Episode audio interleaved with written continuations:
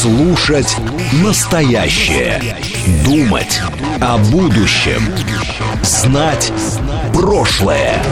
Самые актуальные и важные события в городе, стране и мире в информационной программе «Отбой». Ваше мнение очень важно для нас. Пожалуйста, оставайтесь на линии. Отбой. Программа предназначена для слушателей старше 16 лет. 18.07 в Москве, вторник, 20 июня. Смотрите, все меньше и меньше времени в этом июне остается. Что такое июнь? Был вообще ли этот июнь?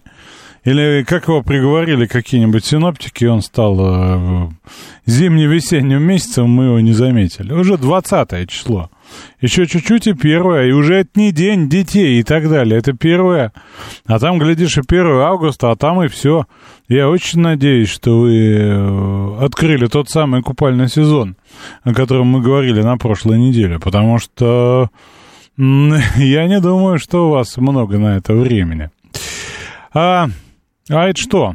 А это программа «Отбой» на радиостанции «Говорит Москва». Мы с, нами, с вами снова встречаемся, обсуждаем всякое, говорим о разном, хотя летом говорить о политических различных там темах не хочется.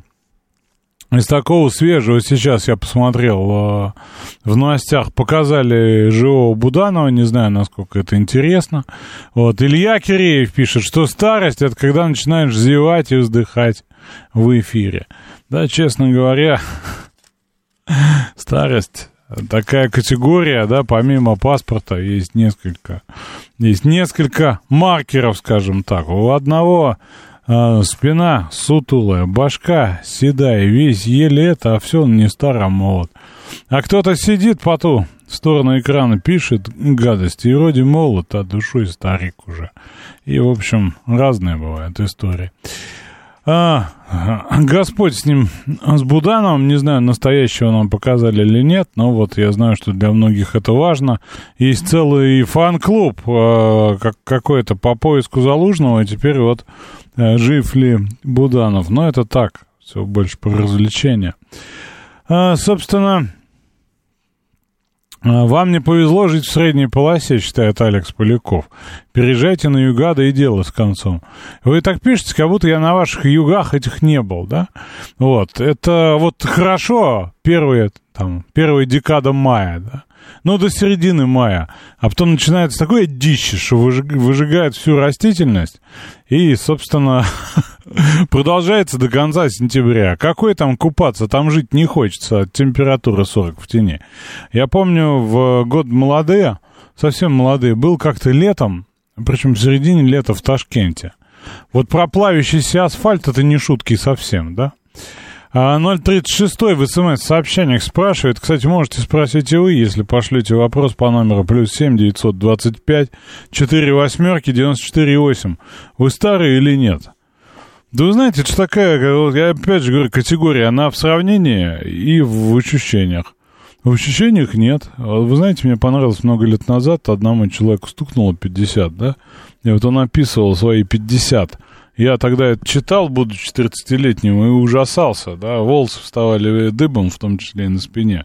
Он говорит, вот мне 50, или там 55, ну, для 30-летнего чудовищный возраст. Вот мне 55, я все еще думаю, ну, не уверен, что я умру, да, я не ощущаю, что моя жизнь конечна. Да, и вот это очень точное ощущение, да, Старость — это когда люди осознают конечность, как мне кажется, да? Вот судя по разговорам. А человек, который 85, живет так, как будто у него впереди еще 100 лет, да? Вот он, конечно, не стар. Его вот этот груз осознания э, собственной конечности, да?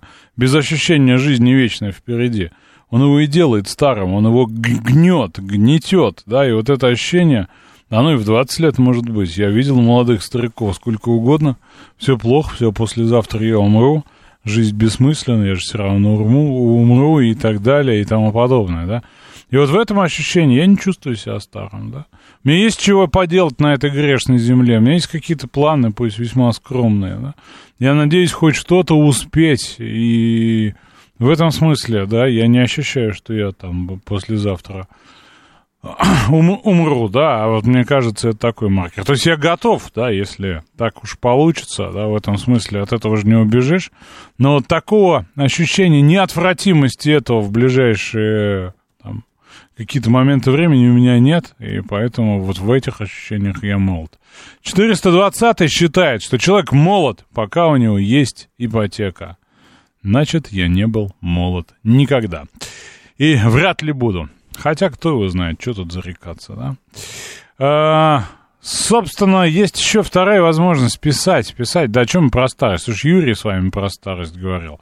А, есть возможность писать и в Telegram-бот. А, такой незатейливый и удобный инструмент для нашего с вами общения.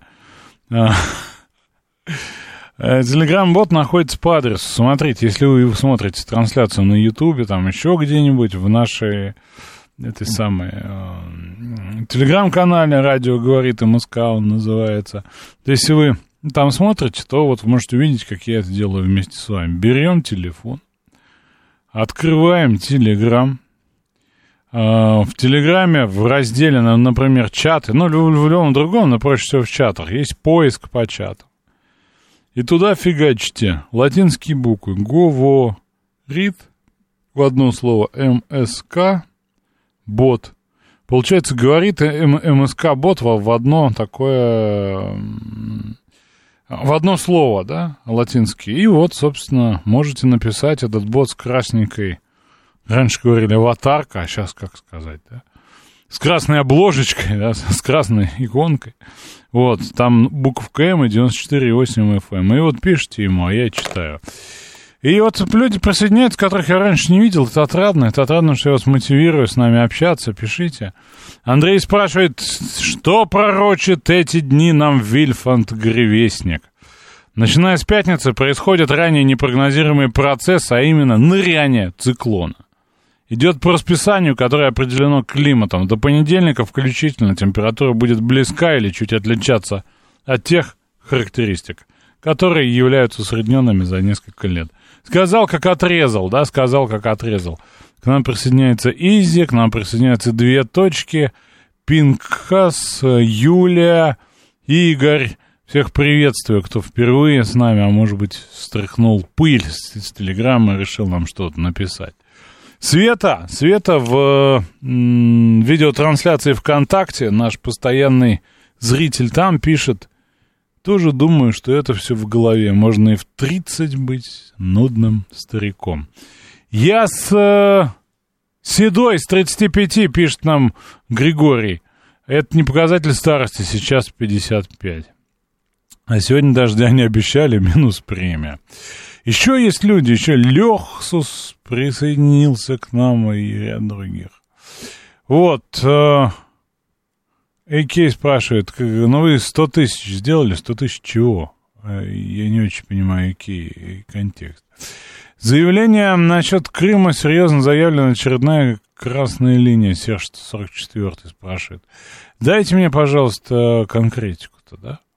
Конкретику дайте, что вы имеете в виду, я не понимаю, вырвано из конца. Так, э, скоро полста, живем, братцы, пишет Виктор.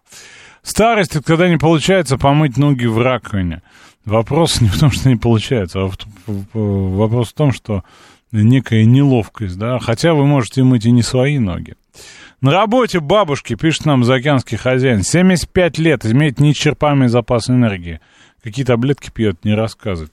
Вы знаете, я вот тут в очередной раз столкнулся, и Э, ну, не знаю, да, то есть это же тоже часто говорят про плацебо, про БАДы, которые не работают, про микроэлементы, которые содержатся и в еде, если правильно питаться. Вот. Э,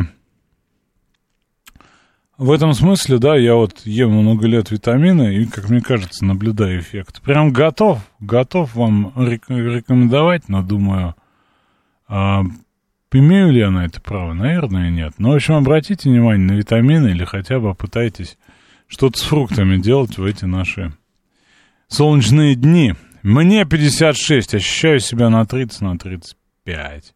100 тысяч подписчиков на ютубе, там 200 оставалось. Вы знаете, мне показывают, что тоже остается те же самые 200. А, так. Ночью 21 июня, самой короткой в году, на высоте полтора километра, температура воздуха понизится для, до плюс 5 градусов. Как хорошо, что мы с вами не на высоте полтора километра. В приземном слое э, местами возможно понижение тоже до плюс 5, что близко к, низко, к рекордно низкой. Это нам Татьяна Позднякова, ее, видимо, кто-то укусил, ладно. А, собственно, о чем сегодня хотел поговорить? Да, сегодня было первое заседание нового созыва общественной палаты, и кто-то меня из вас спрашивал, что это такое, с чем ее едят, и зачем это нужно, да, и я вот решил с вами сегодня об этом поговорить, но, видимо, попозже. Видимо, попозже, да, ну, если интересно, как это работает, зачем это нужно и так далее, и, и прочее. Вот, а, о чем еще сегодня? Да, зацепило, Медведева сегодня нету, кстати говоря, его что-то суббота нету, в субботу он ругал Байдена, а, а сегодня я обратил внимание на высказывание начальника войск радиационной, ну, в общем, РХБЗ, да, химической и биологической защиты Вооруженных сил Российской Федерации генерал-лейтенанта Игоря Кириллова. Там цитата следующая. А, о высоком техническом уровне готовности Соединенных Штатов к применению инфицированных переносчиков свидетельствует патент на беспилотный летательный аппарат, предназначенный для распространения в воздухе зараженных комаров, о котором мы говорили ранее. Результаты работы доказывают биолаборатории, биолаборатории звездно-полосатых стервятников сотнями рассыпано по всему миру, доложил генерал. Контроль за этими фабриками смерти практически не ведется, даже несмотря на то, что они проводят исследования э, с особо опасными патогенами. В Харьковском институте ветеринарной медицины американцы занимались разведением, в том числе и птичьего гриппа. Собственно, патент этот достали, что там, да, контейнер с насекомыми, высвобождает их автоматически, вот, э, собственно, военное применение этого всего, да, вот, ну, реально прописано про комаров и так далее, да. В общем, эта тема уже обсуждалась, в том числе и в 22 году. Честно говоря, да, честно говоря, я весьма, как скажем так, странно отношусь вот к этой теме. Над ней э, масса было различных комментариев, в том числе юмористических, что вот неужели комаров как средство доставки, а если они не туда летят и так далее. Но, тем не менее, в описании Кирилла, описании Ях, плюс вот подкрепленных этим патентом, есть некая правдивость. Вот, и, собственно, э, в общем, есть и доказательная база, есть и документы, поэтому мне, конечно, жутко странно, да, про комаров. Но вот э, то, что он публикует, что э, научились инфицировать комаров и клещей, с, там, лихорадка западного Нила пытаются распространить. Вот, что существуют разработки в новых образцах инфекционных заболеваний – в общем, он достаточно убедителен. Я вот не знаю, зацепился глаз за это. Вот, у меня собственного мнения нет, я не специалист ни по комарам, ни по вирусам, да. Вот, но в этом смысле, если кто-то даст какое-то на эту тему мнение, будет, собственно, неплохо, потому что и про птиц говорили, да, как средство доставки патогенов и про те самые исследования, да, которые, в общем, велись в этих лабораториях. Ну вот, и ведутся наверняка, да, потому что лаборатории-то есть еще. Вот такая история. Не, не знаю почему. Вот зацепился глаз за это. Я подумал, что наверняка это... Ну, как минимум, такой интересный инфоповод. А, Киев тут пожаловался, да, что заплатил 800 миллионов чужими деньгами, правда, Э, за по контрактам, где его, собственно, развели различные посредники. Оказывается, существует европейский рынок тех самых посредников, которые, собственно, перепродают, скупают со складов и так далее, и поставляют, да. Ну вот, и вот сегодня был плач, плач Оксаны, да, не сказать Ярославны, э, в лице замминистра обороны, ну, кстати, где Залужный, да, а, который, собственно, рассказывал, что он в Нью-Йорк Таймсе, да, это делал о том, что вот много, много негодного, много сразу на ремонт, вот, и так далее. Там ну, приводит пример, что 33 э, гаубицы подарила Италия, ни одна из них не на ходу, все из строя, да. Вот. Э, Хамви 29 кувейтских с, америка, с американской базы. Из них только три худо-бедно как-то поехали и так далее. Вот, мне 56, чувствую себя 18-летним, 036 пишет. Ну вот. Э, так. Нацисты тоже были очень изобретательны, достойные продолжатели. Недаром массу немцев приютили после войны. Ну, вполне, да, тоже история там и про японцев этих. Мнение насчет комаров с патогенами, вот какое мнение. То есть вы считаете это вполне достоверная история, да? Вот. Э, что еще? После ковида ничему не удивляешься. Вот, значит, э, э, Тут Россия собралась а, выходить из АБСЕ. Вот, страны Европы выражают надежду, что она из, из этого не выйдет, да, Организации по безопасности, по сотрудничеству. Вот, ну, а, собственно, а, там происходит разное, да, и наши считают, что смысла особого нет на этой площадке присутствовать, потому что там различные провокации и так далее. Ну вот, в очередной раз.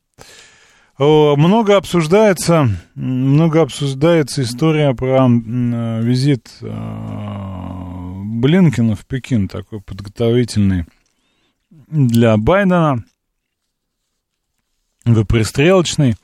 Много там чего по этому вопросу написали. Основной вопрос. Договорятся ли китайцы с американцами против нас? Вот он же туда поехал, вот они же обменялись какими-то требованиями, замечаниями, предложениями и так далее. Это же точно же а, против нас. Мы тут с Китаем, значит, строим грандиозные планы, а туда приезжает Блинкин, они раз и уши-то развесили. Но я напомню, что приезжал и господин Трамп туда, и тоже давал всякое разное обещание, которое сам потом и прекратил. Вот, и здесь, судя по контексту, да, ну, я не вижу, честно говоря, возможности договориться о том, о чем а, предлагают американцы, да, модель управляемого соперничества, да. Ну, вот, никакого понимания в Пекине на эту тему нет. Ну и э, стандартные заплачки про Москву, важная технология. Я напомню, что в Китае сам этот технологии американцы ограничивают, как и массу чего другого. Ну, вот, по таким темам еще обратил внимание, что пошли у нас заявления о задержании. Вот в Нальчике задержали гражданина Украины э, в шпионаже подозреваемого, да, вот, собирал сведения, да. Вот, собственно, в Мордовии, правда, местную, да, задержали по подозрению в измене. А, она, это, уроженка Украины, гражданка России, да. Сбор сведений о военных и энергетических комплексах региона. 19-летний а, молодой человек, назовем его так, в Химках э, устроил дебош э, с пертардами в прямом эфире. Ну вот, попался на удочку а, мошенников. Э, в общем, его убедили. Вот, и звонили сотрудники ЦБ. Помните, мы, да, говорили про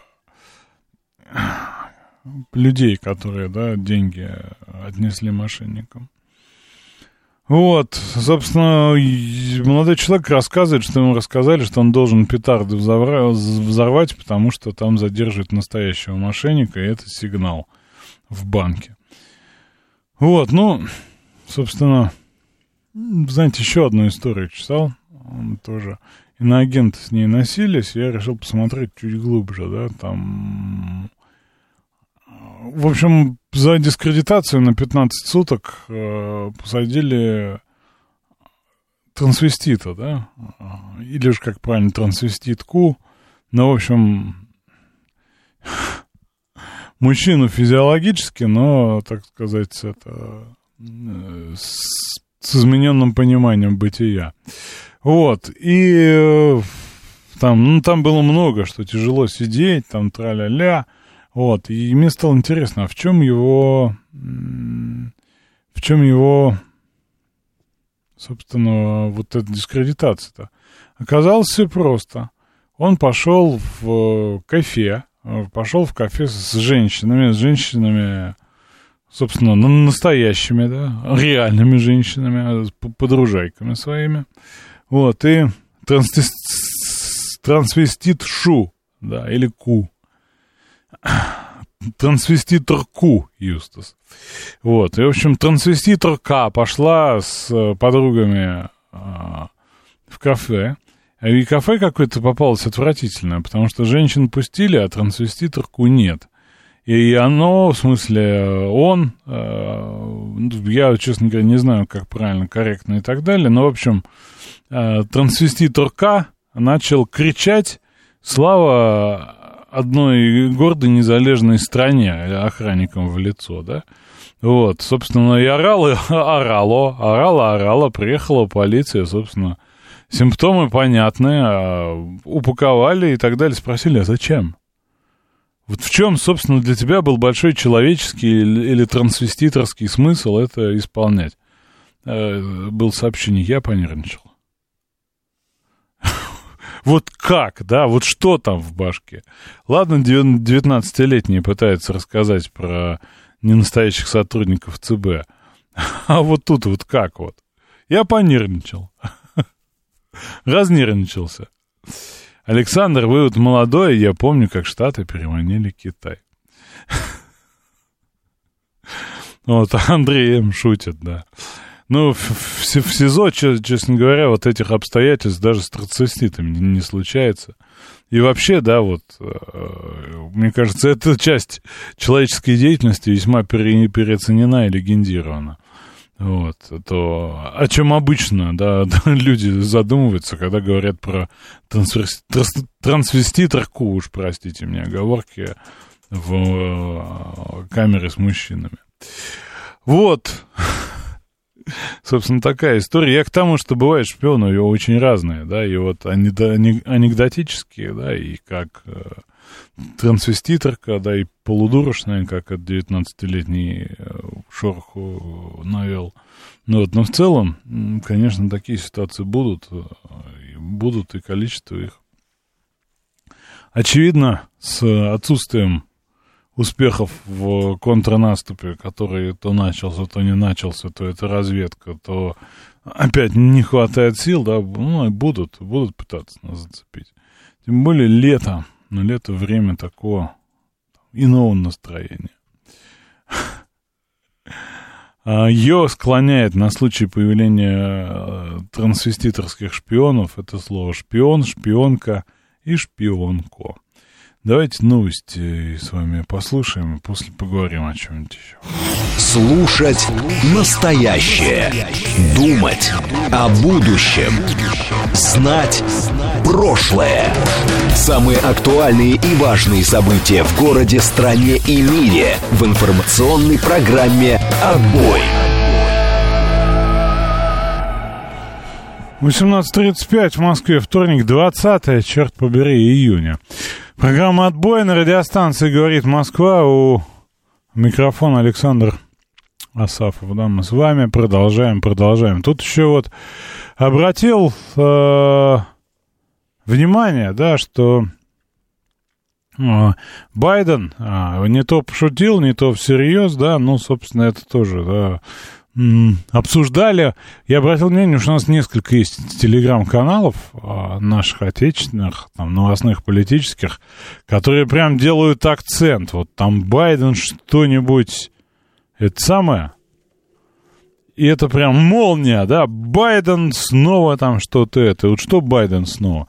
Во-первых, он сегодня сказал, что э, он очень давно живет, да, и звучало это так. Я скажу сейчас нечто вопиющее. Я думаю, что знаю об американской внешней политике не меньше, чем кто-нибудь из ныне живущих, в том числе Киссинджер.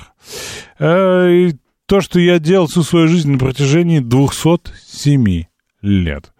Блумберг говорит, что он так пошутил. Я напомню, что Киссинджеру соточка, да, недавно исполнилась. Байдену исполнится скоро 81 год, он самый пожилой президент в истории США, да, и с ним много было подобных казусов. Ну, собственно, в Коннектику, в Коннектикуте а, он, собственно, говорил о необходимости там про вторую поправку, контроль над оборотом огнестрела. Вот, он, собственно, заявил собравшимся, что э, надвигается шторм, он каждому руку не может пожать, а, но может со всеми сфотографироваться. Он сказал, я буду стоять перед каждой секцией, э, вот, а потом, собственно, зачем-то сказал, Боже, храни королеву. Задаются все вопросом, что это значит, почему... Это так, но все уже попривыкли. Честно говоря, да, честно говоря, я вот тут э, анализировал его поведение, да, выступление на разных э, площадках. Что могу сказать? Вот, честно говоря, как будто там существует, ну, у него разные фазы, да. Когда-то он расслабленный и занимается производством шоу шока-контента, как пишет Миша, да. А когда это вполне связанная речь, достаточно жесткая неприятная, да, в том числе для нас, там, и для Китая, вот, и так далее. Ну вот, и в этом смысле, да, и в, в этом смысле мы, конечно, можем бесконечно смеяться, да, но, судя по всему, он вполне себе содержательный следующий кандидат на э, президентство, да, на продолжение президентства. Вот, поэтому хочется, конечно, поиронизировать, сказать, дедушка старый, он, смотрит, что несет, 207 лет хранит э, королеву, ну вот, но не вижу я тут темы для скажем так, ерничание, потому что в любом случае это а, достаточно такая связанная машинка, которая дает нам а, в целом а, часто создать неприятные моменты, назовем это так. Давно бы уже сделали двойника Байдена, как другие развитые страны, пишет нам Илья 572. Ну что, вопрос у меня к вам, а, граждане. Есть, собственно, две темы, на обе хотел поговорить. Напишите мне в Телеграм несколько сообщений, да, если у вас есть мнение по этому вопросу. Ну, не мне в Телеграм, а в наш Телеграм-бот, вы его знаете. О чем мы поговорим с вами? Про предложение Сергея Сергеевича Кравцова по поводу учителей из колледжей, да? Или про общественную палату вам рассказать? Что вам наиболее интересно? Хотя вот есть звонок у нас, видимо, по поводу Байдена. Слушаю вас.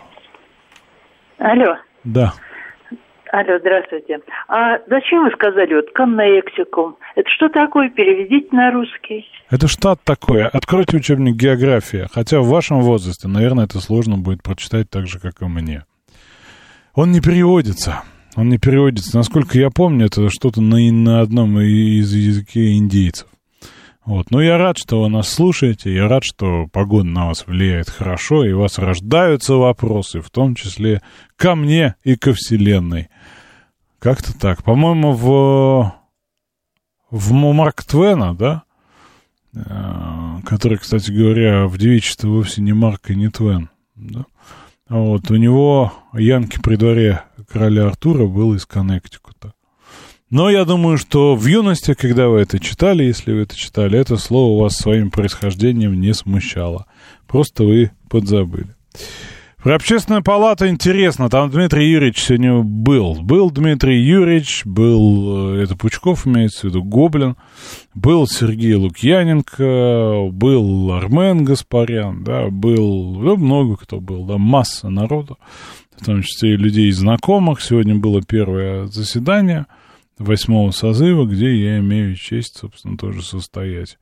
Ну вот, э, видел, например, Олега Сироту, он очень серьезно поменялся. Вот, вообще не узнать его, бороды у него нет, хотя одевается он по-прежнему так же необычно, как будто вот он вышел из-за куста, из-за стога, наверное, из-за стога сена, да. Выглядит так же. Вот, э, собственно, что, кто еще из интересных? Ну, много, на самом деле, много. Корякин, например, который шахматист, да. Ну вот, и вот сегодня была там дискуссия достаточно напряженная по поводу количества и направления деятельности комиссии. Ну, вот, комиссий различных, теперь их 20 комиссий. А, вообще, как вы считаете, зачем нужна общественная палата? Вот какое у вас есть на эту тему мнение? Позвоните мне, расскажите, да, попробуем обсудить. 8495 737 3948. Не Коннектикут, Коннектикут, черт побери. А, видел ли я Киркора? А при чем здесь Киркоров? А, вы, наверное, путаете, да? Вот, собственно, а, позвоните, поговорим, если у вас есть какие-то идеи. Нет идей, расскажу. Вот, а, собственно, а, Бакерия там, например, еще, да? Вот, Диана Гурцкая. Сейчас, в эфире, слушаю вас, алло. Алло. Видимо, нам позвонил какой-то человек и сразу бросил трубку. Ну, такое случается. Ну, такое случается. Собственно, общественная палата, да, это такая институция, да, есть специальный закон, который занимается выстраиванием связи между людьми, собственно, обществом, да, и властью во всех ее видах. И я, собственно, зашел в одну из комиссий, да, потому что меня в целом да, достали. Же, достали. Меня, скажем так, восхищают инициативу наших депутатов, поэтому, собственно, я присоединился к комиссии по общественной экспертизе законопроектов и других правовых актов. А общественная палата проводит так называемое нулевое чтение, да, значимых законопроектов вместе с юристами, вот, а, разбираемся, что же там напридумывали, собственно, граждане, э, депутаты, возможно, граждане сенаторы и другие источники права, да. Вот, и в этом смысле я думаю, что будет много интересного, потому что я хочу посмотреть на логику этих людей, как они это, откуда они это берут, откуда это приходит, но, в общем, в целом в этом поразбираться. Я думаю, что много будет каких-то тем для нашего с вами обсуждения. Вы в эфире, слушаю вас, алло. Добрый день. Здрасте. Я вас поздравляю с выборами в общественную палату. Вы достойный кандидат. Знаете, у меня поручение к вам. Вот мы два с половиной часа стоим в пробке на Ленинградском, на Ленинградском шоссе. Так. И э, абсолютно не едет ни, один, ни один автомобиль. Я понимаю, что там, наверное, встреча какая-то важная, но разве можно на людей плевать? Заранее не предупредили. Никак, у всех свои планы. Мне вот ребенка нужно забирать из детского сада. Вот что происходит, я не понимаю. Я не понимаю. Вот. Я, собственно, да. не работаю в департаменте транспорта города Москвы, я не знаю, почему там пробка. Ну, вернее, почему пробка на Ленинградке, я догадываюсь, да, она там достаточно часто случается. Он, когда с вами за пробками следили, это такая своеобычная история, почти как на щелчке, иногда только хуже. Вот щелчок сейчас тоже стоит, и я думаю, что минут 40 легко можно простоять от 15-й парковой туда за съезд, как она там называется-то. Щербинка? Нет, не Щербинка, как там там называлась. Э, Господь памяти лишил. В общем, я не думаю, что здесь какой-то злой умысел. Не думаю, что на вас конкретно кто-то в этой ситуации ну, плюет. Более того, кто-то э, там знал, что такое, да, случится, и вас не предупредил лично. Вот, хотя вполне возможно, да, там какие-то из другие обстоятельства. Я не знаю, правда, да. Ну вот, э, если вы видите какое-то решение, предложите его, да, я, собственно, передам в комиссию, которая этим занимается, она примет какое-то решение, что требуется людей предупреждать в случае перекрытия движения не менее чем за там и так далее. Ну вот, ну а какой замечательный человек к нам приехал, видимо, из Шереметьево, да, мы так подозреваем, я не знаю. Но они обычно же по платке стали ездить. Почему на Ленинградку это попадает, ну, неизвестно мне, честно говоря. А, вы в эфире, слушаю вас, алло. Добрый вечер. Спасибо за да, здравствуйте. Выключите только Очень радиоприемник, хорошо, что вы в общественной палате. Там на самом деле много вопросов, и будем вам благодарны, если вы будете нам доносить, кстати, по работе той, той, той, которую вы записались в кабинет, в комитет или там в комиссию. Не, непонятно почему, потому мы многого не знаем о том, чем общественная палата занимается. Например, в Москве имеется совершенно определившийся процесс, это протест против, против засилия самокатов, которые по улицам носятся, убивают людей, калечат их. Мне страшно смотреть, когда я вижу маленького ребенка с мамой идет, и мимо него несется громадный, громадный лоб какой-нибудь, да еще, это, да еще вдвоем. А недавно Собянин заявил, что самокаты запрещать не будем. Тротуар должен быть только для пешеходов. Пускай бизнесмены которые, которые на этом зарабатывают, как-то решают свои инфраструктуры, отгораживают где-нибудь, где-нибудь обочины какие-то и так далее. А так любой человек, который хоть немножко знает физику, знает, что это орудие убийства, которое по тротуару носится. Вот это хорошо бы, если кто-нибудь об этом стал говорить. Да и мы об этом говорили бесконечно. Более того, в эфире мы говорили с членом палаты Общественной палаты города Москвы, да, и на эту тему были различные обсуждения, но вот, видимо, принято решение эту тему зарегулировать, и регулированием, возможно, да, есть решение. Опять же, да, а что делать с теми, кто этот самокат купил, например?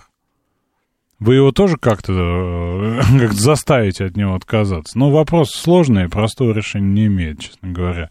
Потому что кто-то же на них ездит, какие-то люди, да, это же какие, не какие-то специальные, э, как бы, как вы выражаетесь, лбы, лбы убийцы, да? Это такие же люди, как и мы, у них свое там понимание этих самокатов. Хотя я с вами согласен, да, я когда вижу, как, э, как вы выражаетесь, лоб едет и впереди себя ребенка еще ставит, у меня сердце заходится. И действительно, тут надо предпринимать какие-то серьезные ограничительные меры. Здравствуйте, Гургин, слушаю вас. Э, добрый вечер. Э, Александр, вы знаете, я абсолютно убежден, что э, сейчас как никогда, а может быть и как всегда, прозвучал бы мощно голос Маяковского. Вы помните его произведение про заседавшее. Вы с языка сейчас у меня. Я думал, какое? Думаю, оно, да. Угу. Именно, именно. Клозеты с инкрустированными розетками эмигрировали. Вы понимаете, вот когда мне говорили в советские, как там, босоногие наши годы, значит, что э, в органы государственной власти выбирают лучших людей, а, Александр, значит, перед вами лучший человек – который, предположим, неплохо знает французский, может переводить и делать массу полезных вещей.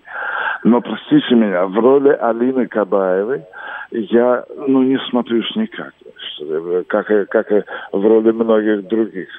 Вы понимаете, нужна, нужно что? Нужна аргументированная возможность возражать. Знаете, не просто... Возражать а... кому? Да, хорошо тому же общественному мнению, которое состоит из 283 человек, да, это тоже очень важно. А, очень важно уметь вести диалог, да, а, отстаивать свою позицию ну, простите, но меня никак. Вот я, я не знаю э, второго закона термодинамики. Я знаю, что такое существует, но что это такое, меня совершенно не волнует.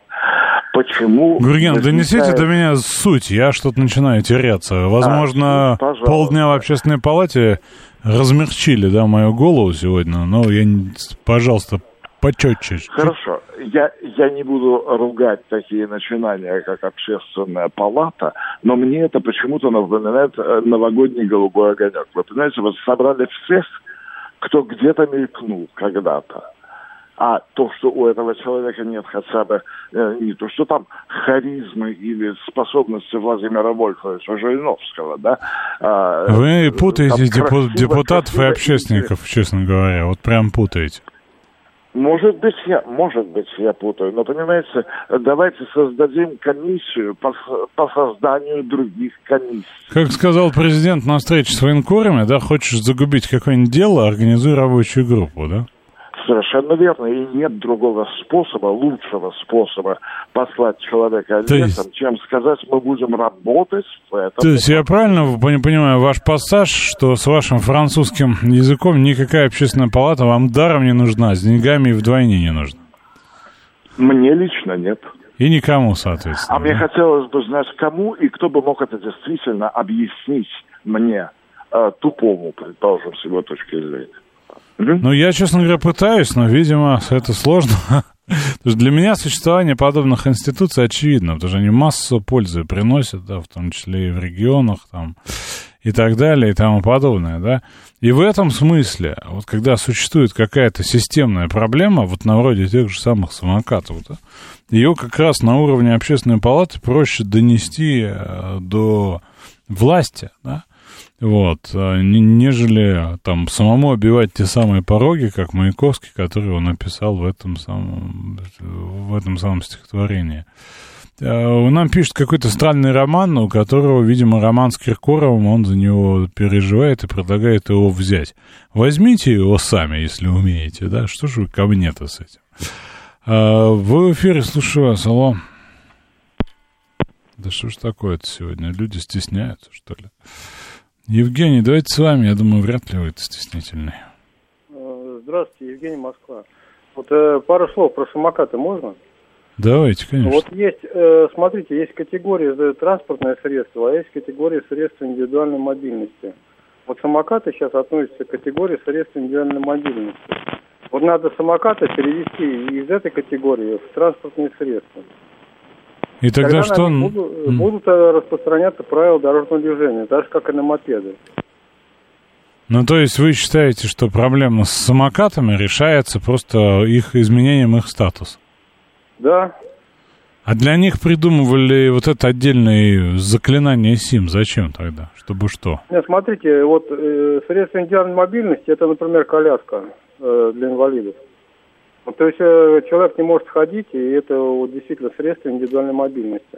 А э, по логике э, самокаты э, на электромоторе и велосипеды на электромоторе. Электросамокаты, скейтборды, электроскейтборды, да, гироскутеры, сегвеи, моноколеса и иные аналогичные средства передвижения. Почему ж только инвалидные колесики-то?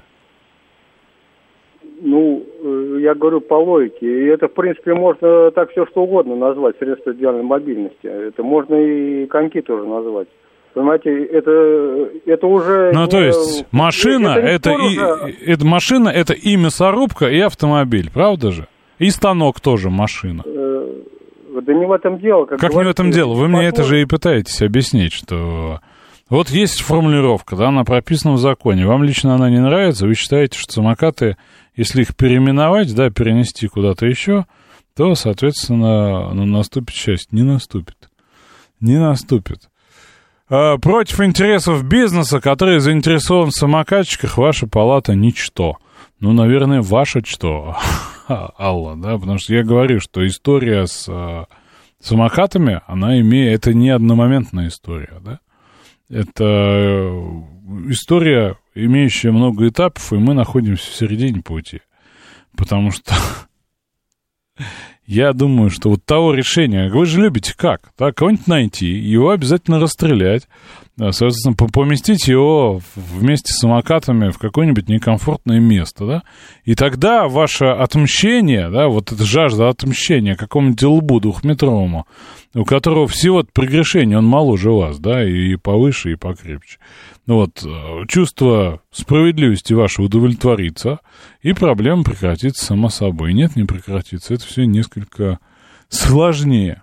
Это все несколько сложнее. Какая зарплата в общественной палате? Никакая. Нет там зарплаты. Это общественная деятельность. Она не оплачивается. Ну, только время. Время свое туда инвестируешь, и все. Вы в эфире, слушаю вас. Алло, здравствуйте, Александр. Вот не хотел звонить, а меня раззадорили и про самокаты. Вот. И я предлагаю все очень просто сделать.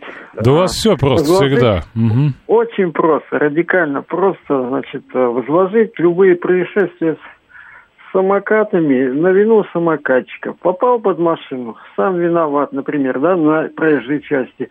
Сбил кого-нибудь на тротуаре, в тюрьму его, вот и все. По какой статье-то? За пропаганду а нет, мужеложества? Создать... Так эту статью ставить. отменили. Надо создать статью. Был бы человек, статья найдется. Ну, Игорь, ну давайте посмотрим из тех, что есть. За пропаганду гомосексуализма подходит? Подходит, конечно. За распространение чего-то там, незаконный оборот да. сильнодействующих веществ. Да, за, за, распространение самокатов. А у меня вопрос, а этот революционный суд тройку вы возглавите? Есть у вас соратники? Вас трое-то наберется? Нет, нет, мы вас выберем, вы ее возглавите. Ну, не я-то чего? Я, со- собственно, по, по закону А вот, стараюсь а вот все так, вот все так, поэтому. Так я, не- я не хочу их судить, понимаете? Я считаю, что для этого есть специальные люди, например, э, полицейские, да? Ну вот, да, полицейские пускай будут, да. Нет, э, Су- Судят как- самокатчиков за гомосексуализм. Прекрасная история. Здравствуйте, Владимир, слушаю вас. Да, вы знаете, я считаю, что нужно просто людям предложить э, достойную альтернативу, допустим, вот, э, прекратить, допустим, э, продажу ну, нашим потенциальным врагам или не потенциальным, а настоящим врагам, вот, допустим, урана там и, так сказать, используется дешевую энергию. И тогда разрешить самокаты можно, да, будет?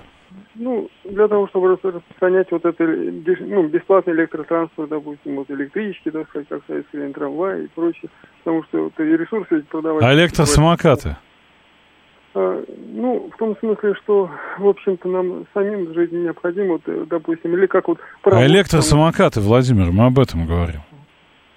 Ну, электросамокат. Вот предложили людям, допустим, бесплатный электротранспорт, вот эти там электрический метро. так Так сказать. электросамокаты-то, Владимир, что с ними? Они против э, теории марксизма, что ли? Нарушают каким-то образом? Ну, если будет достойна, э, э, говорится, альтернатива, люди, я думаю, что... Альтернативы чему? Электросамокатам?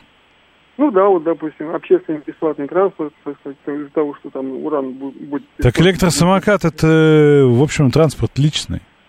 М. Да и, собственно говоря, пусть потешаются, катаются, как говорится, если... Главное, чтобы уран буржуям не доставался, да? Ну, продавать ресурсы нашим, э, так сказать, э, ну, потенциальному врагу, так сказать, это продавать свой родину, как говорят, э, так сказать, э, Сталин. Ну, то есть мы с ним, как бы, сказать, мол, воюем, а... на А вы не помните, как Советский Союз ресурсами торговал? Да ну, он продавал, так как говорится, Капстран, доля от продажи, я уже говорил, что... Так он торговал своей страной или нет? Да нет, я... Но как вы сейчас говорите, продавать ресурсы, это продавать свою страну. Я вам говорю, Советский Союз, ого-го, как продавал. Тот же самый Ну. уран, знаете сколько? Да доля продаж в Капстран, это составляла 0,1%. Да нет, секунду. Смотрите, ваши слова. Торговать ресурсами – это торговать своей родиной. Вопрос. Советский Союз родиной торговал? Ну, он больше не торговал даже, а помогал, так сказать, как бы альтруистически. То есть он родину раздавал бесплатно? Ответ понятен. Не будьте, как Советский Союз, родина закончится. Да, слушаю вас, доброе утро. Да, здравствуйте, Александр. Спасибо за эфир. А, да, смотрите, ну, что касаемо самокатов, самокатчиков, да, я все-таки считаю, что проблема, ну, у водителя это называется прокладка между рулем и сиденьем. Да, В ДНК, да? Мгм, Ошибка в А, ДНК. А, ну, вполне возможно. То есть, а, ну а как бороться на самом деле, да, как, а, собственно, снижать, А, потому что проблема действительно, да, как а, доктор скажу, что как бы травматизма очень много и даже летальные исходы как бы. См- Смотрите, я тут одно мнение, да, читал, точнее, исследование вышло, спасибо. Быстро скажу, у нас время заканчивается до новостей. И, в общем, люди сравнивали в динамике, да, ситуацию, и вот они привели пример достаточно наглядный, на мой взгляд. У нас все кишело травматами и прочими средствами активной самообороны. Сошло на нет. И весь травматизм, и убийство, и так далее сошло на нет, как только зарегулировали, да, и, собственно, у этого начались прям серьезные последствия. Поэтому я думаю, что здесь тоже вопрос времени и регу- регуляции. Ну, как оно пойдет, посмотрим новости. Слушать настоящее. Думать о будущем. Знать прошлое. Самые актуальные и важные события в городе, стране и мире в информационной программе «Отбой». Ваше мнение очень важно для нас. Пожалуйста, оставайтесь на линии. «Отбой». Программа предназначена для слушателей старше 16 лет. 19.06 а, в Москве, но если у вас э, в проблематике только самоката, то я думаю, что э, в целом говорить про общественную палату мы с вами не будем. Вам это не интересно, вы это не верите, ну и так далее и тому подобное. Будем говорить нет не о самокатах, а про просвещение. Э, Собственно, в чем суть, да, что вызвало такое там некое достаточно бурное обсуждение, в том числе и возмущение. Э, Сергей Сергеевич Кравцов на МЭФе прошедшем заявил, что в российских школах могут появиться учителя без высшего образования, да. То есть э, будет разработан стандарт среднего профобразования, это в рамках СПО, э, ну, то, что вот раньше называлось там колледж и так далее. И вот учителей и предметников могут обучить в этих колледжах, э, собственно, потому что существует колоссальный кадровый дефицит, вот, и вот эти самые предметники смогут э, обучать с 5 по 9 классы людей. Да, вот сейчас, собственно, с таким образованием работать можно, но преимущественно в детских садах и изредка в начальной школе. Собственно, а, есть а, база, да, база законодательная по этому вопросу, вот ее надо дополнить перечнем для того, чтобы молодежь, и молодежь вот с а, амбициями педагогов направить работать в школы. А, значит, а, есть несколько мнений на эту тему, да, вот, что не хватит колледжа, выпускник э, колледжа не может вот, преподавать. Есть темы, что в целом тема неплохая, да, вот, потому что а, собственно, есть и там и советский опыт. Ну, вот. ну и тоже они получат прям живую практику, да, а потом пойдут и в вузы, дальше учиться и вернуться совсем преподавателями высшего уровня. Вот, а, собственно, в первые пять лет, по мнению госпожи Матвиенко, из школ уходит до 50% учителей, том числе и по причине зарплат и так далее, хотя их зарплата в целом растет. Но, тем не менее, нехватка учителей большая, да, существует программа, например, «Земской учитель», да, когда их, в общем, при, предлагают... Э, предлагают им условия для работы в регионах, в отдаленных регионах, и люди едут. Я сам видел много таких историй. Ну, давайте с вами попробуем обсудить, может ли человек из колледжа э, детям э, преподавать какой-либо предмет. Ваше мнение по этому вопросу, слушаю, алло. Добрый день. Да, как здрасте. Тему. А, мой сын учится в московской школе, могу назвать, в какую. Там ребята, часть преподавательского состава, они еще не окончили вуз. Вот. Кто-то на каком-то курсе, на втором, на третьем, но они уже преподают. И, знаете, эффективно, нравится и ребенку, и родителям, и очень хорошо. Просто они сами же выпускники этой школы. Они знают систему, там не совсем обычная система, это ЦПМ, наверное, кто-то знает, это педагогического мастерства. И вполне себе вполне себе рабочая схема. То есть вы считаете, что никакой нашей вот этой предвзятости тут не нужно? Сопляк из ПТУ, да еще детей, чему он там их научит, да? Вы, вы знаете, я на 1 сентября пришел, там стоит маленькая девочка такая, ну, скромная девочка, я думаю, ну, как старшеклассница их повела. А это, оказывается, преподаватель по математике. И вполне хорошо дает материал, и ребята сдают, и, то есть общение, то есть вообще никаких проблем. То есть. И выпускники этих школ поступают в очень хорошие вузы, поэтому эффект на лицо. Да, ну прекрасный положительный опыт. Да, я помню, похоже у меня был, знаете, какой. Приехал я в Орленок, да, такой большой наш лагерь. Вот, и там, собственно, отряды детей тоже, там профильные педагогические классы. Вот, и идет отряд, вот там же они в униформе ходят. Я смотрю, ну вот они все веселые, такие активные, у них все хорошо. Одна девчонка только вот с этими самыми губами, да, сделанными. Я думаю, ну как так? Ну ведь она же школьница еще. Ну что, вот как, откуда это? Она вот от них ничем не отличается, только, блин, этими губами, да? А потом мне сказали, что это вожатая, которая вожатая уже 15 лет работает. Ну вот, собственно, настолько она по поведению была похожа. Вы в эфире, слушаю вас, алло. Алло, добрый вечер, Александр Владимирович в Москве.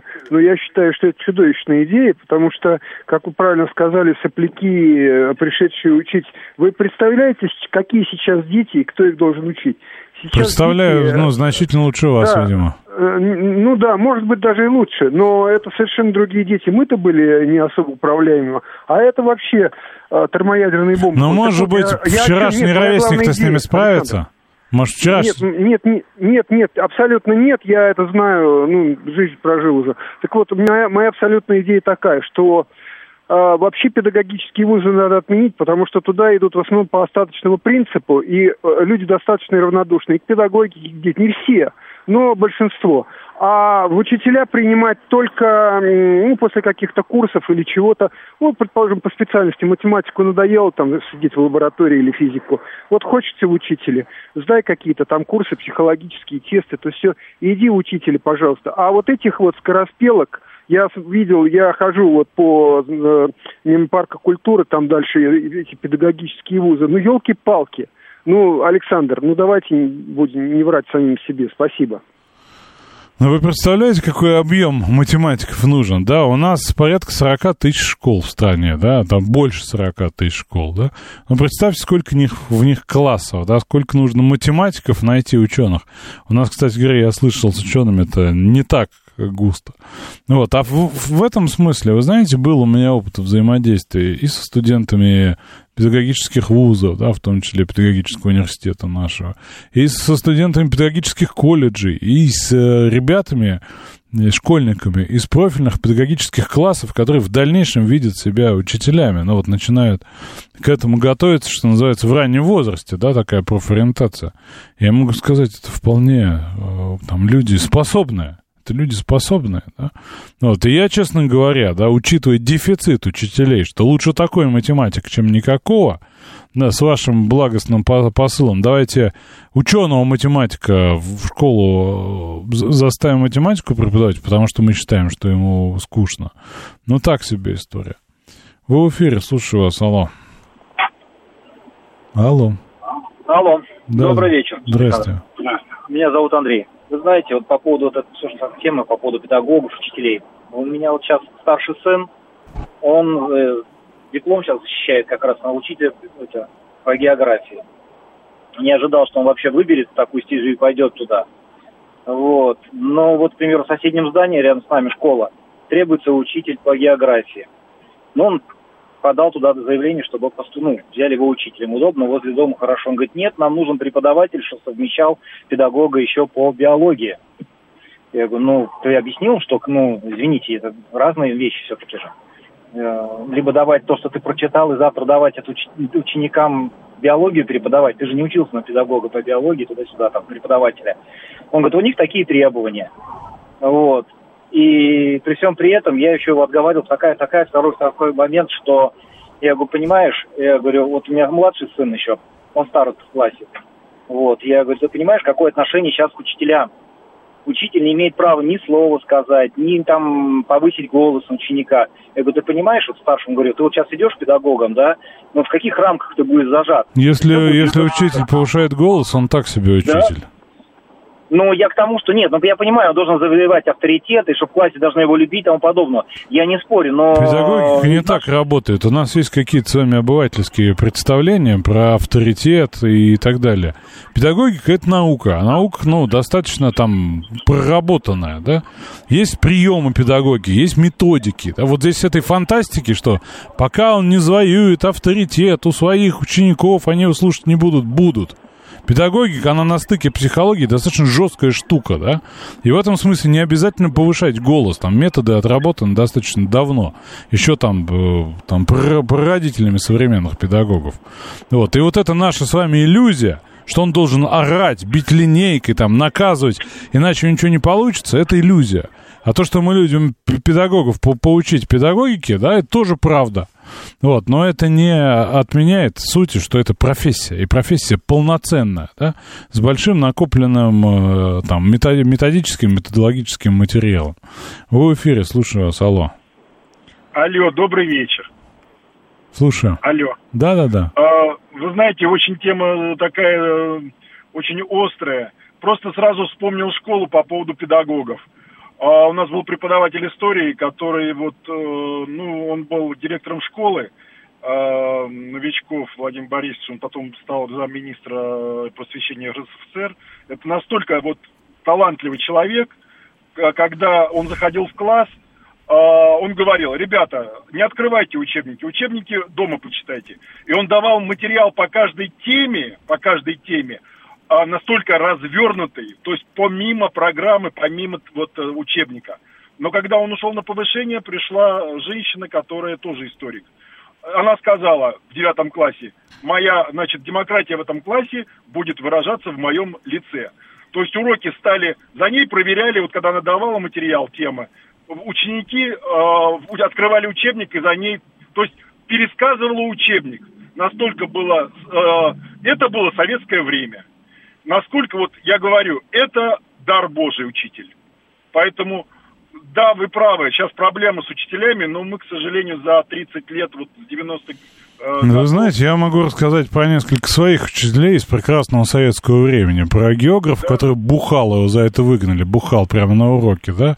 И про, собственно, не, не очень воздержанных учителей по другим предметам. Мы идеализируем советскую школу, да, там было всякое, правда вам говорю. Алексей Борисович, расскажите нам вести прям с полей. Соглашусь, да, в советское время всякие учителя были, не надо идеализировать это, я согласен с вами абсолютно. Вы знаете, я тут один раз в своей жизни встретил, э, ездил как на одно мероприятие, встретил э, учителя, который совмещал и физкультуру, и физику. Я, правда, не знаю, был ли он физиком, который совмещал физкультуру, или физрук, который совмещал физику, но вот такой вот эпизод я наблюдал. А вообще, что касается вот молодых учителей, я могу сказать, что первые примеры, когда э, я видел, э, люди вели предмет физику в нашем лицее без законченного высшего образования, это где-то вот лет 20 назад первые такие вещи я стал видеть.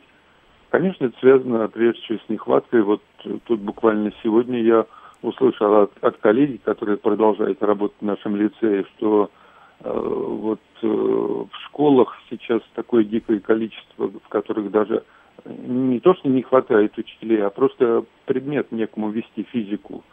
И, э, в общем-то, в связи с этим, конечно, директора хватаются, там руководящие работники хватаются за любую возможность. Ну, как вы считаете, вот эта инициатива Кравцова по студентов СПО, выпускников СПО, она имеет смысл?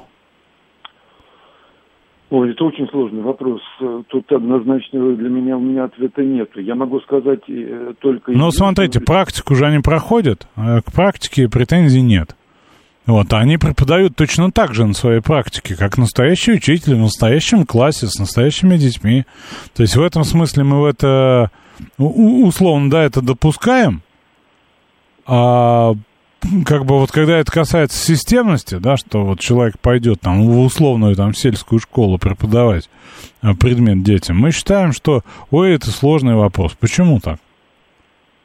Александр, вы правильно сказали. На самом деле уровень школ у всех разный. Запросы на обучение учеников у всех. Вот у нас, например, в лицее мы никогда не возьмем там простых каких-то вот, э, хотя сейчас тоже берут э, из, из педагогического университета, тоже его уже сейчас берут. А если вот, как вы говорите, какую-то сельскую школу, ну, процесс учебный должен идти. Мы сейчас, я, я еще раз говорю, сейчас жировать не приходится. Сейчас учителей не, не так много по... Дефицит очень большой учителей по некоторым предметам. Поэтому вполне реальной, я считаю, вот эта идея. Насколько она, правда, будет жизненно и э, оправдает себя, вот это я не могу вам свое мнение высказать. Не ну, знаю. давайте посмотрим, пока еще перечень дополнит и так далее. Вы в эфире, слушаю вас, алло. Здравствуйте, Николай меня зовут. Да. Ну, у нас вот э, Мишустин, по-моему, говорил про э, принятие решений на основе каких-нибудь хотя бы данных. Э, вот хочется услышать, что, значит, с каким-то министерством разработана программа, ожидаемые результаты такие, повышение качества образования настолько. То есть вот этот маразм, когда люди выходят и у них появляется идея, иногда вот уже хочется лопатой треснуть по лбу, потому что вот, ну, ну невозможно так работать. У нас все так. Ну, то есть вы считаете, что это просто голословная идея? Ну, это просто, ну, понимаете, ну, должна быть хотя бы какая-нибудь Нет. раненькая диссертация. Э, это, это доработка документа, который принят в 2013 году. Называется ну, там, федера... Федеральный государственный стандарт. Есть. Да, там все есть. База-то проработана. Они уже То преподают. Там, там написано, на сколько процентов улучшится качество образования. Там есть показатели. Значит, повысится средний балл учеников. Вы, вы вполне критерии. способны найти и ознакомиться, да, поскольку эта база проработана. Смотрите, они сейчас уже обучают. Им уже можно обучать. в детских садах и в начальной школе. Их хотят привлекать с 5 по 9 классы. Ну, вот, Вам вот, нужно вот доказательство теоремы Ферма здесь, чтобы вы это, в это поверили? Нет, Или мне, что? мне не надо, мне достаточно оглянуться вокруг. Я вот вижу, что, например, вот в сфере демографии, с учетом, э, значит, того, что медицины и, э, и, и, все, и, и- и всех ресурсов, которые на это затрачиваются, демографии нет. Образование падает. Вот оно просто видно, что оно падает. А Понимаете? как оно Вот видно всё. вам? Проведите цифры, как оно падает. Проведите Ну, исследование. И, там? И что там написано в- статистике? Вы хотите сказать, что качество образования растет или что? А вы хотите сказать, что падает? По количеству олимпиад, например, и олимпиадников, в том числе международников, я могу сказать, что растет. Ну, понятно, есть определенный процент, который победит на Олимпиадах и благополучно потом А раньше он был меньше, сейчас больше, значит, значит растет. В смысле, вы- вывод, вывод специалистов за рубеж растет. Это тот, соответственно, Значит, критерий, образование у нас плохое, раз они уезжают, да? Ну, я не знаю, просто вы, вы, э, излагаете идею, вот человек вышел, и у него идея. Если есть к ней Нет, я излагаю не идею, я излагаю есть, Я вам поверю. Я и вам излагаю, да, что есть такое предположение проработать дальше уже разработанный, собственно, набор, э, связанный с профобразованием. Ну, Да вы с чего-то взяли? я, просто я, у меня складывается впечатление, что просто... У вас складывается впечатление, вы с меня просите цифры, а сами занимаетесь демагогией. Это нормальный ход. Я, ну, понимаю, за- зачем вы это, ну, делаете, да, и как это прекрасно. Но с меня вы не спросите, я не Кравцов. Я просто считаю, что идея может, имеет право на жизнь там, где учителей нет вообще. Куда вы не поедете, и никто не поедет. Потому что школы, да, не, не только у вас под окном, в районе Гальянова, да, а еще, еще есть, да, их достаточно много, и дети должны учиться. И, как сказал Алексей Борисович, э, учебный процесс должен идти. Есть у вас претензии к учителям? Нет, дети должны учиться. Уровень образования падает. Сходите, поднимите. Вы в эфире, слушаю вас. Да, здравствуйте. Екатерина Здравствуйте. меня зовут. Знаете, я считаю, что это такой огромный, жирный, толстый гвоздь э, в крышку гроба умирающего, вернее, уме- умершего практически образования. Вместо того, чтобы повышать э, престиж, да, ценность статуса педагога, мы его А понижаем как до это делать? Расскажите мне, пожалуйста. Вот смотрите, как делать. Возьмите пример соседней нашей страны, друга Беларуси. Очень простой пример. Я там была и общалась с педагогом и с врачами в санатории, и была очень удивлена, чтобы быть э, в санатории лечащим врачом, да даже любым обслуживающим персоналом, необходимо только высшее образование медицинское. И отдыхали вместе с женщиной из Беларуси, так у нее сын э, на высшее образование поступать. Так там конкурс э, колоссальный. А просто. напомните Лет- мне, сколько народу в той Беларуси живет? Э, Простой пример. Нет, вы понимаете, здесь... Что значит нет? недостаточно- Напомните мне, пожалуйста, сколько народу живет в той Беларуси? Сколько А, там школ? Сколько там нужно врачей? соотносимое количество народу, как и соотносимо к площади, как и у нас, понимаете? Я Нет, понимаю, не что- понимаю. Я просто считаю, что вопросы там значительно меньше, и решать их проще. Но они, Вы когда-нибудь были в Хабаровском крае, например? ПТУ. ПТУ всегда было, это уровень рабочей специальности. А мы сейчас хотим в ПТУ отправить обучаться специалистов, которые должны просвещать детей, давать им А я, я вам расскажу одну историю, да, вот вы, вы же любите цифры, да? Вы же не пойдете детей учить, вы будете только учить тех, кто их учит. А у нас до 60% молодых людей идут дальше не в ВУЗ, а как раз в СПО, да? В систему профессионального образования. До 60%. Идут они туда из-за того, чтобы избежать ЕГЭ в 10-11 классе, кучу трат на репетиторы, и в 9 классе с хорошими оценками уйти без проблем, получить хорошую рабочую специальность и начать зарабатывать. А потом поступить на третий курс вуза в облегченном варианте, без ЕГЭ. И им не жить теперь, потому что вы отгадку придумали, Но да? это не для педагогов. ПТУ это как раз- 60% вдумайтесь, да? Это больше половины, я вам подскажу. Половина это 50, а это на 10% больше. Вы в эфире, слушаю вас, алло. Александр Николаевич, добрый вечер. Здрасте. Э, Александр, 30 лет в школе, в том числе на верхних должностях. Я вам скажу по этому поводу одно. Значит, наши педагогические вузы выпускают, к сожалению, не педагогов. Они выпускают предметников. Вы возьмите любую программу педвуза, и вы там увидите, что там на возрастную психологию, там, на особенности формирования детей и так далее. Там вообще по всем предметам зачеты. И минимальное количество часов, там по полгода. Так что от того, что э, будет среднее образование, ну, если их будут учить вот все-таки этим психолого-педагогическим вещам, то это будет совершенно нормально. Тем более, как вы правильно совершенно заметили, э, что у нас ну, 80% учителей начальной школы – это выпускницы педучилищ. Вот. И э, претензий, вот, вот к ним как раз всегда меньше всего было претензий, у меня во всяком случае, да. Вы знаете, Это я, был, я был в прекрасном, в прекрасном педагогическом колледже в Гатчине. Вузов даже с, с красными дипломами. Вот как-то так. Да, хотел с вами поделиться историей. Я был в прекрасном педагогическом колледже в городе Гатчина, Ленинградской области, да. И там настолько э, я вот там общался с, э, и с ребятами, да, с, с обучающимся, и с преподавательским составом настолько люди влюбленные в свое дело, настолько они вот видят себя только в этом, да, и идут туда. Там проходил форум э, молодых педагогов со всей страны, да, лучших. И вот в том числе вот привлекали ребят из этого колледжа. Да. Я вот в старшие э, курсы в глаза смотрю, они вообще, они понимают, про, про что это, да. Им не нужно э, там 50 категорий придумывать, почему это делать нельзя. Они это делают. Вот, а это не Москва, да, это город Гатчина, Ленинградская область. Поэтому, собственно, наше категоричное суждение, почему нам не нравится, да, потому что у нас есть в голове какой-то стереотипный колледж с, со стереотипным же там впечатлением о нем, что это стереотипное ПТУ. Еще давайте предположим, что там клей нюхают, да, например, как, как ну, вот раньше прямая ассоциация ПТУшник. Помогите тупому устроиться. Я напомню, да, эту штуку вот так мы расшифровывали э, при Советском Союзе. И вот нас вот этот стереотип мы его накладываем на всех, на всех детей, да, которые туда идут, например, туда тоже. Педагогический колледж в Гатчине существует с середины 19 века. Вдумайтесь, да, вот это. И каждый год, и в том числе и во время войны, да, выпускает э, специалистов, которые учат детей. Вот, и вы хотите сказать, это не должно существовать? Колледж надо заколотить досками, открыть рядом бухгалтерские курсы? Ну, давайте новости послушаем.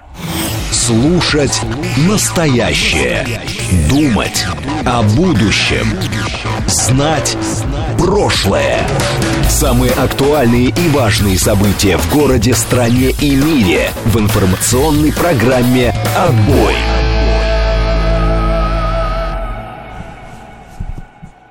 19.35.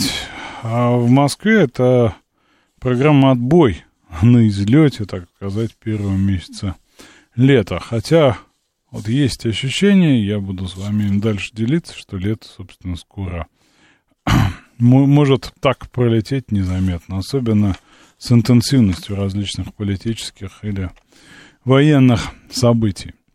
О чем еще хотел поговорить, коль скоро вы не пускаете студентов э, СПО в вузы, я смотрю прям... Алло, да, слушали мы, Джо, да?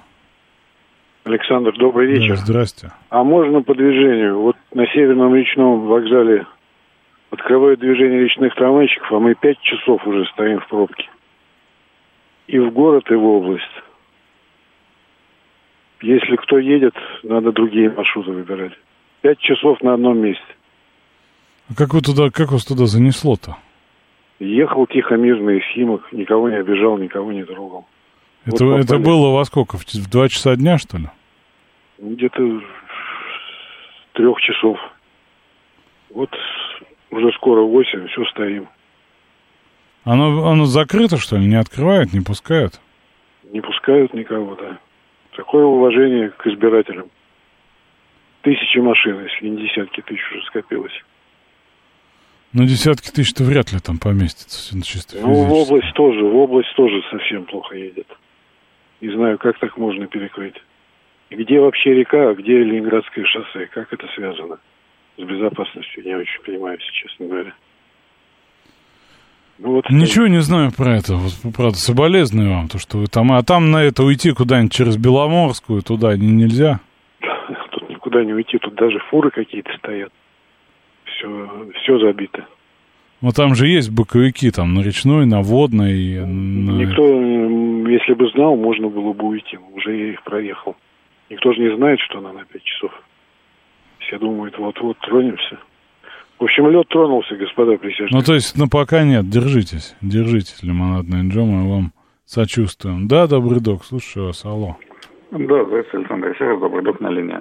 Ну, смотрите, по теме, да, которая вот звучала до а новостей, не смог дозвониться, а, по среднему, да, профессиональному образованию. Я вот ничего не могу сказать, увы, за педагогические, да, вот, ну, именно колледжи.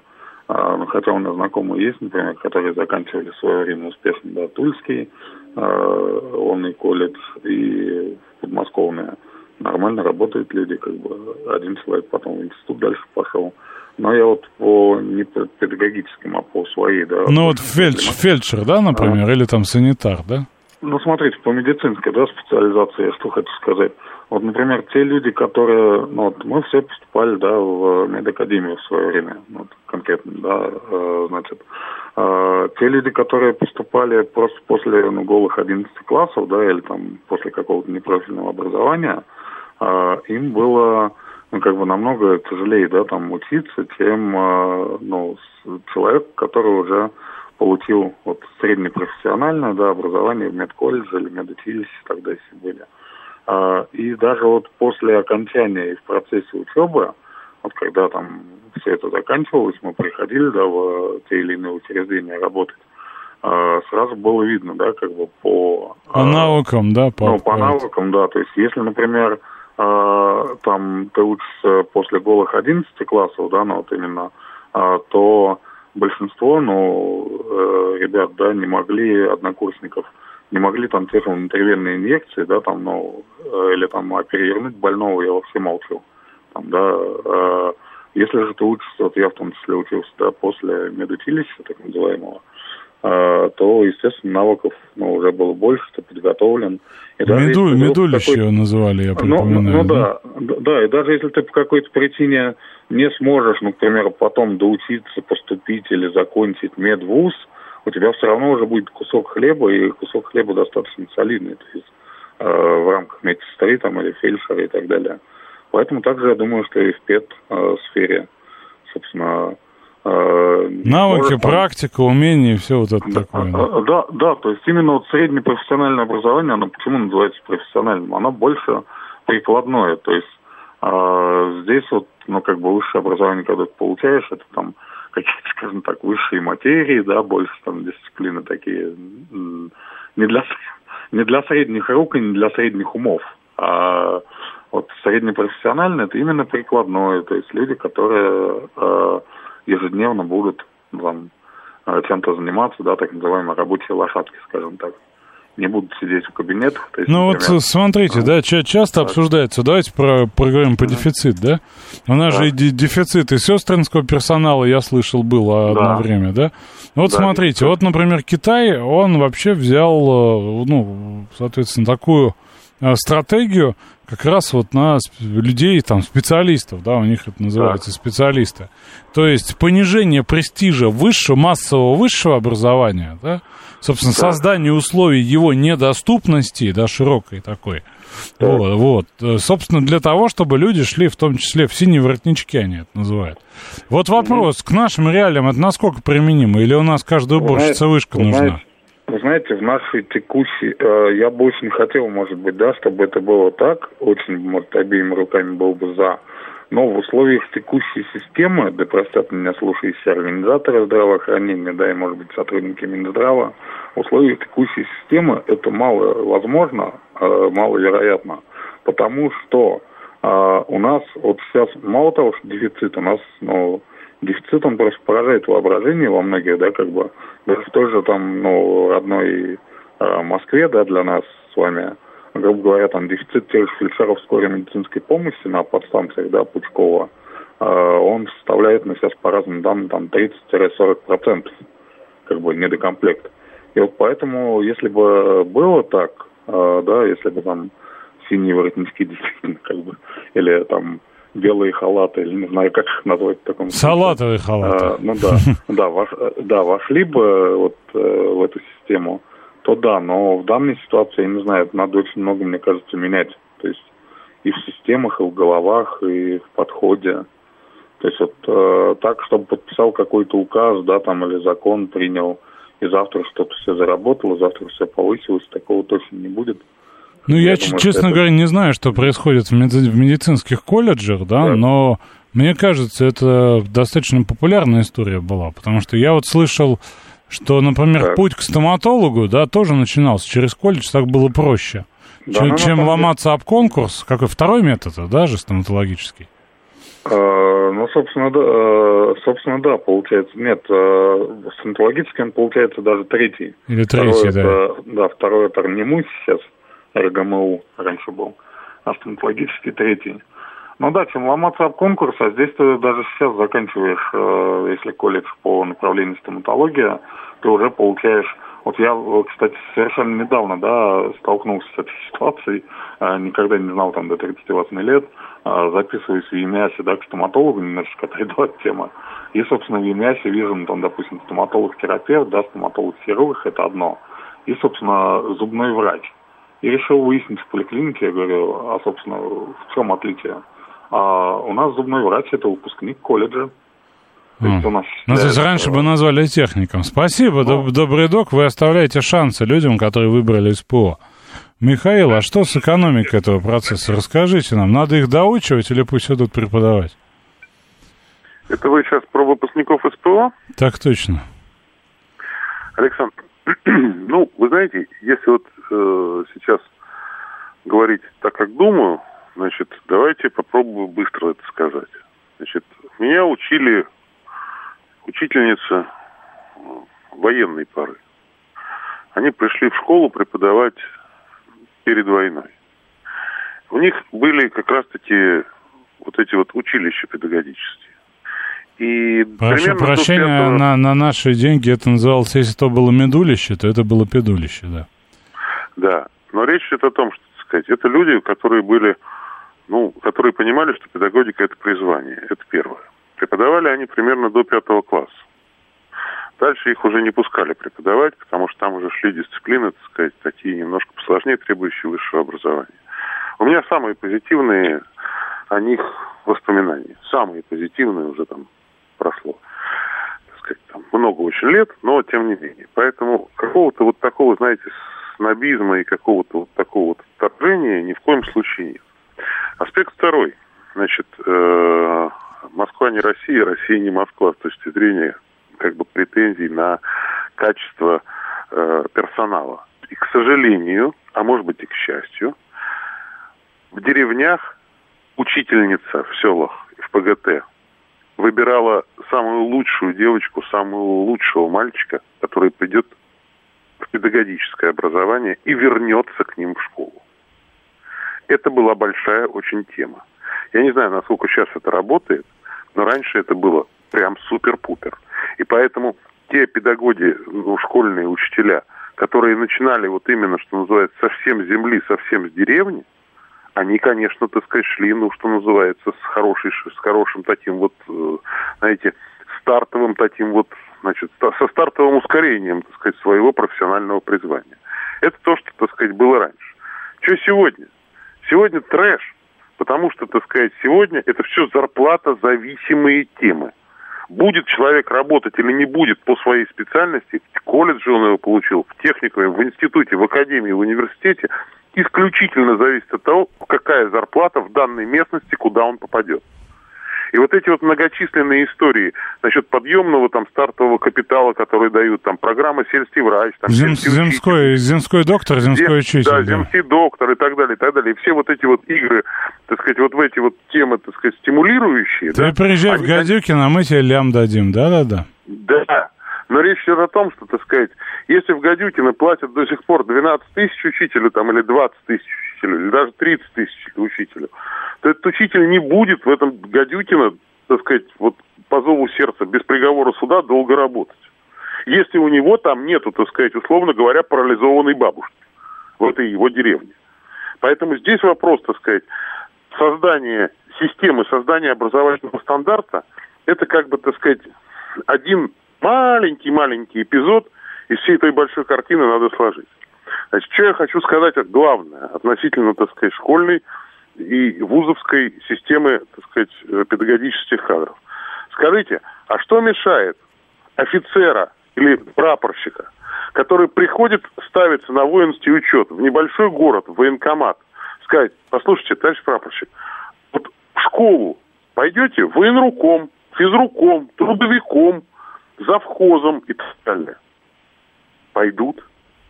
Ну почему нужно иметь обязательно за плечами институт физкультуры и обязательно расчесовку педагогического, психолого-педагогического, дефектологического и всякого прочего, так сказать, вот этого вот информационного фона, как бы то, что делает из специалиста именно учителя, да, для того, чтобы стать учителем. Вот вы сегодня в школу придете, вы думаете, вас примут? Вас не примут. Вы думаете, меня в школу возьмут даже экономику преподавать? Нет, скажут, дорогой, иди получай, так сказать, дополнительное педагогическое образование. Ну, хотя бы ДПО, да, нужно, хотя бы. Хотя бы ДПО нужно, так сказать, потому что такой невменяемый стандарт, что человек, который должен рассказывать про монетаризм и кейнсианство, должен еще знать, кто такой Ушинский и Сухомлинский. Знаю я, но не пускают.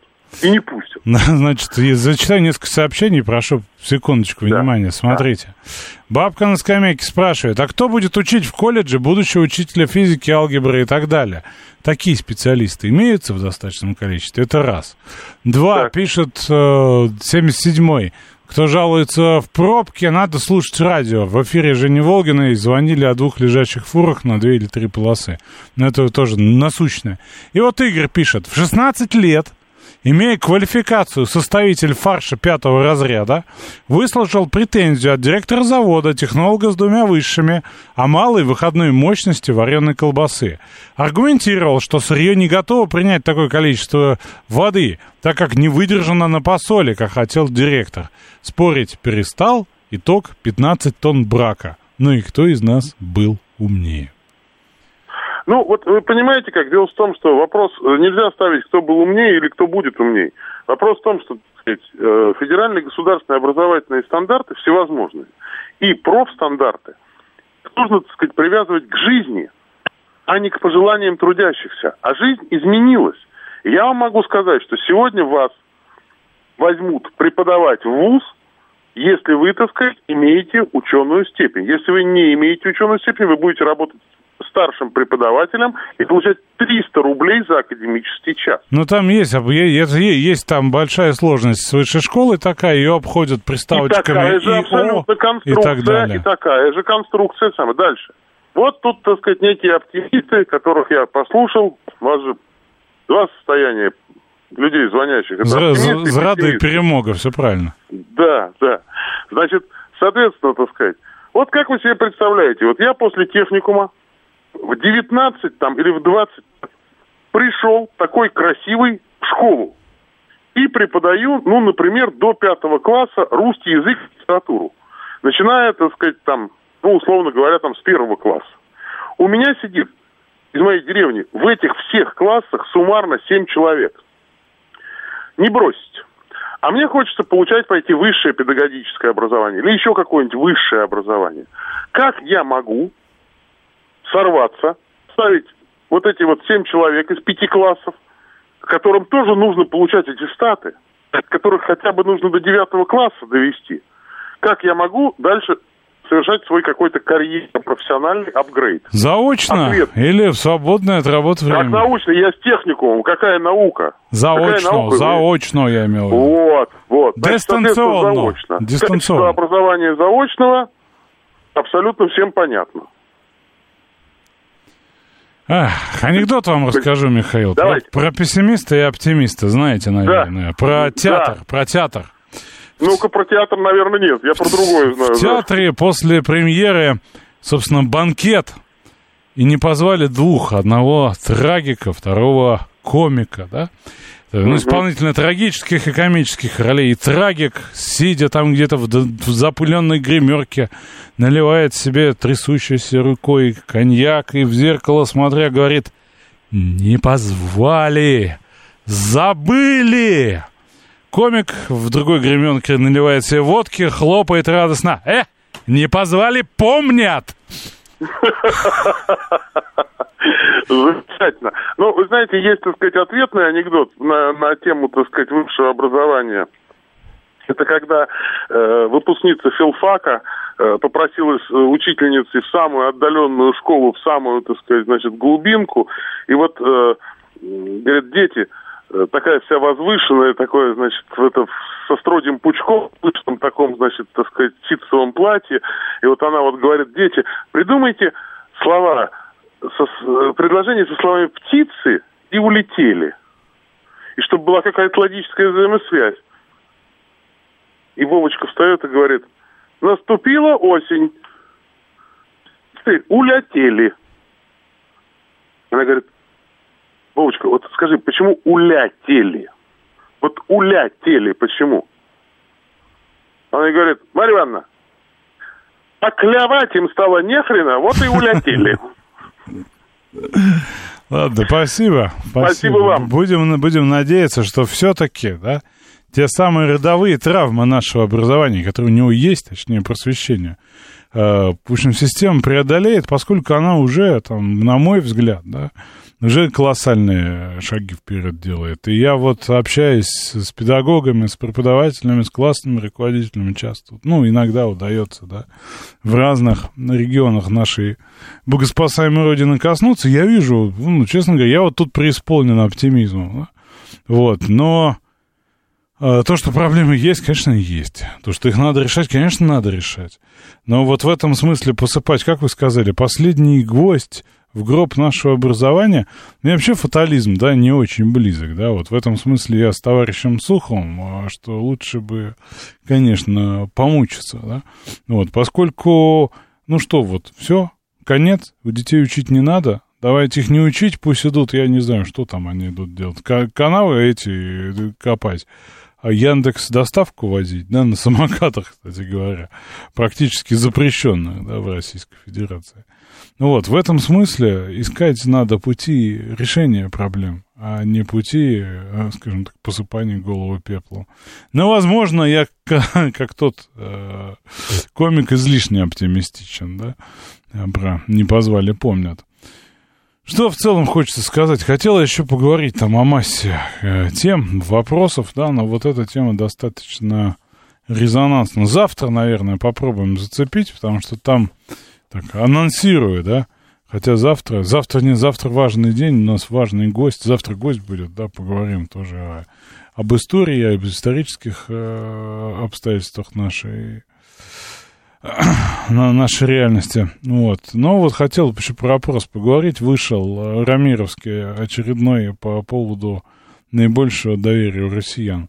И четвер... четверка там не изменилась. Там Путин, Лавров, э, Шойгу, Мишустин, да, по, по порядку. Это доверие, да, граждан нашей страны, именно про доверие речь. Вот, но в первой пятерке есть обновление, да, есть обновление, там есть новичок, Евгений Викторович Пригожин, вот, который, собственно, сместил на одно место вниз Владимира Рудольевича Соловьева, поднялся, да, вот. Э, ну, потом, собственно, шестой Соловьев. После него Дмитрий Анатольевич. После него внезапно, да, для меня Никита Михалков. Потом Андрей Малахов. Не знаю я русского народа абсолютно. А потом вообще Павел Оля. Вылетели Нагиев и Хабенский. Последний, скажем так, подвал этого списка прокомментировать я не могу – Возможно, поговорим об этом завтра с вами. Да? Возможно, вы знаете причину, почему вылетел Нагиев, а в первую десятку вошел Павел Воля. В целом, несмотря на прогнозы неясной погоды, вот, э, желаю вам хорошего вечера, здоровья и слушать радио.